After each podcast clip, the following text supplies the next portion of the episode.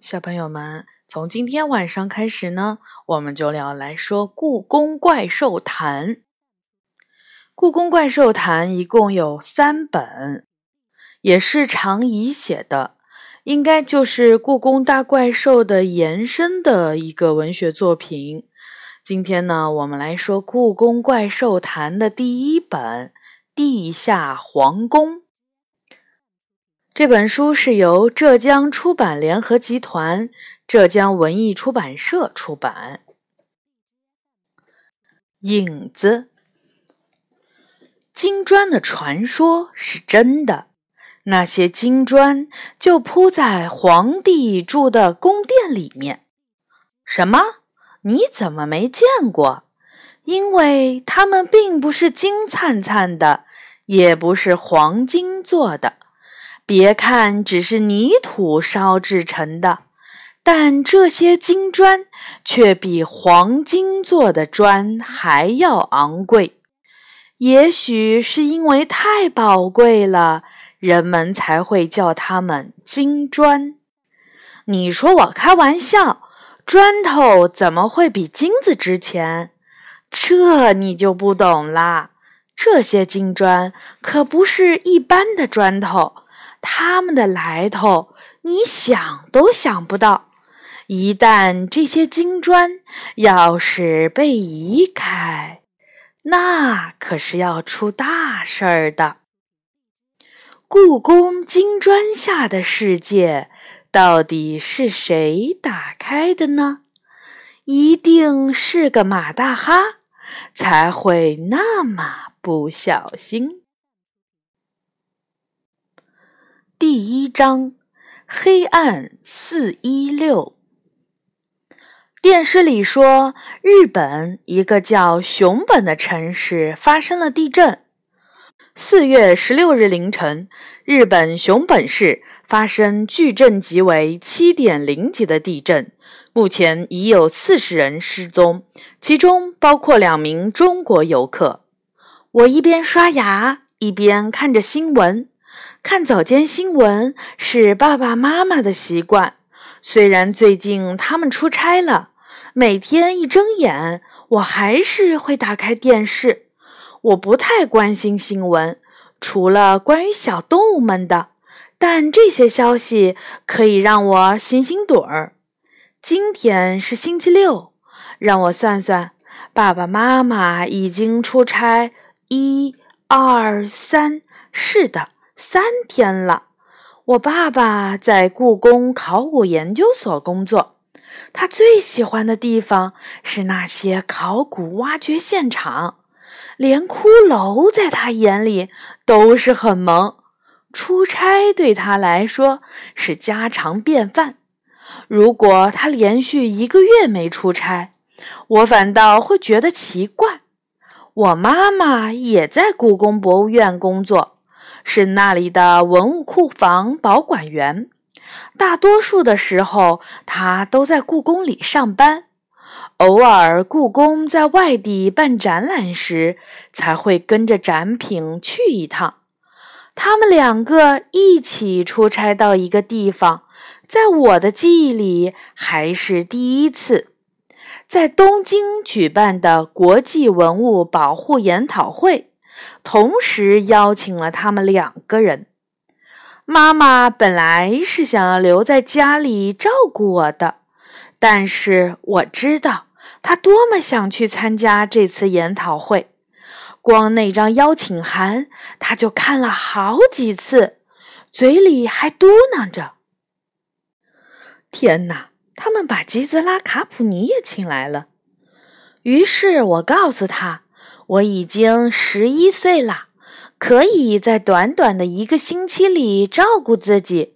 我会在故宫员工食堂准时吃晚饭，回到家也会锁好门。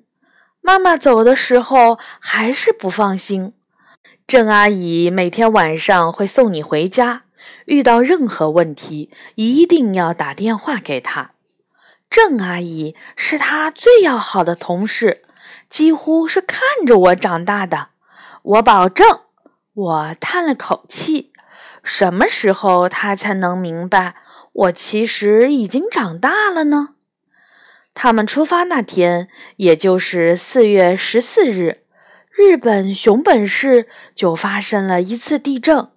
不过当天晚上，妈妈打电话说，因为离得远，东京一点震感都没有，让我放心。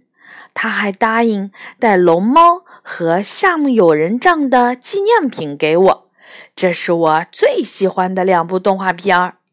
所以，当星期六的上午，我坐在奥数课外班里昏昏欲睡的时候，已经把早上看到的新闻忘得一干二净了。直到中午，我回家吃饭时，发现家门口站了一群大人，他们皱着眉头，正在小声又激烈地讨论着什么。一看到我，则像被突然关掉的 MP3，谁也不说话了。看见这么多人站在自己家门口，我并没有多紧张。他们每一个人我都认识，都是妈妈在故宫博物院的同事。王伯伯好，郑阿姨好，齐叔叔好。在礼貌地打了一圈招呼后，我才问道。你们是来找我妈的吗？小雨，你回来了，还没吃午饭吧？郑阿姨赶紧走了过来。她今天有一点不一样。我看着她的眼睛，那里面亮亮的东西是泪水吗？怎么可能？我甩甩头。郑阿姨是那种大大咧咧的性格。我从来没见她哭过。吃过了，我回答道：“您不知道我妈妈出差了吗？”“当然知道，当然知道。”他一边回答，一边小声抽泣了起来。这是怎么了？我好像没说错话呀，这也太奇怪了。他这么一哭，大人们全都围了上来。小雨。是这样的，我们有个消息要告诉你。说话的是王伯伯，他是妈妈嘴里的领导。虽然他一点儿也不像领导，经常带着我和杨永乐在御花园挖虫子。出什么事儿了吗？直到这时候，我才有了不好的预感，有件不太好的事儿。不过。我想你已经长大了，应该知道。他支支吾吾地说：“你爸爸和妈妈在日本失踪了。”失踪！我睁大眼睛。啊！他们的手机打不通了吗？也许他们在地铁里，信号不太好。不，不是那么简单。王伯伯深吸了一口气。是地震。今天凌晨，他们在熊本住的旅馆倒塌了。熊本，我松了口气。您一定是弄错人了。我爸爸妈妈在东京参加研讨会，根本不在熊本。他们昨天晚上赶到了熊本。他声音低沉地说。他们是陪一位专家一起去看熊本古城文物的损失情况的，没想到刚去就遇到了意外。意外，我的声音有些颤抖。他们到底怎么了？死死了吗？不，还没有，至少还没能确定。救援人员还没有发现他们。不，这不可能。这怎么可能？昨天上午还在电话里对我大嚷大叫的妈妈，在电话旁边劝架的爸爸，呼一下就失踪了，没准儿还死了。一般的故事书里，人难道不是都要度过漫长的一生，把孩子养大，然后身体衰弱？像枯萎的稻草一样老去，最后再死吗？怎么能像按自动门按钮一样？前一秒钟他们还在那儿，后一秒钟就突然消失了呢？这是恶作剧吗？真够怪的。这之后很长一段时间的事情，我都不太记得了。我不知道叔叔阿姨们是怎么把我带到故宫里的。我看着他们的嘴在我的面前一张一合，却听不懂他们在说什么。我也不知道爸爸妈妈失踪以后，我应该做点什么，该怎么生活。我只是觉得十分难过，就好像吃了好多好多的绿芥末，眼睛里、心里都难受的要命。等缓过神来的时候，我已经坐在了妈妈办公室的小床上了，脚边放着书包和一个小行李箱。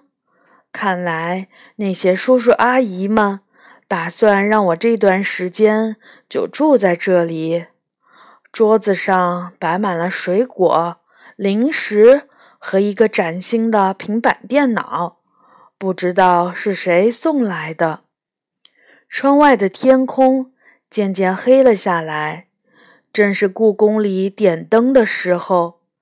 院子里的灯光是熟了的柿子的颜色，让我身体里说不出的什么地方一阵阵的痛楚。这里是我再熟悉不过的地方了。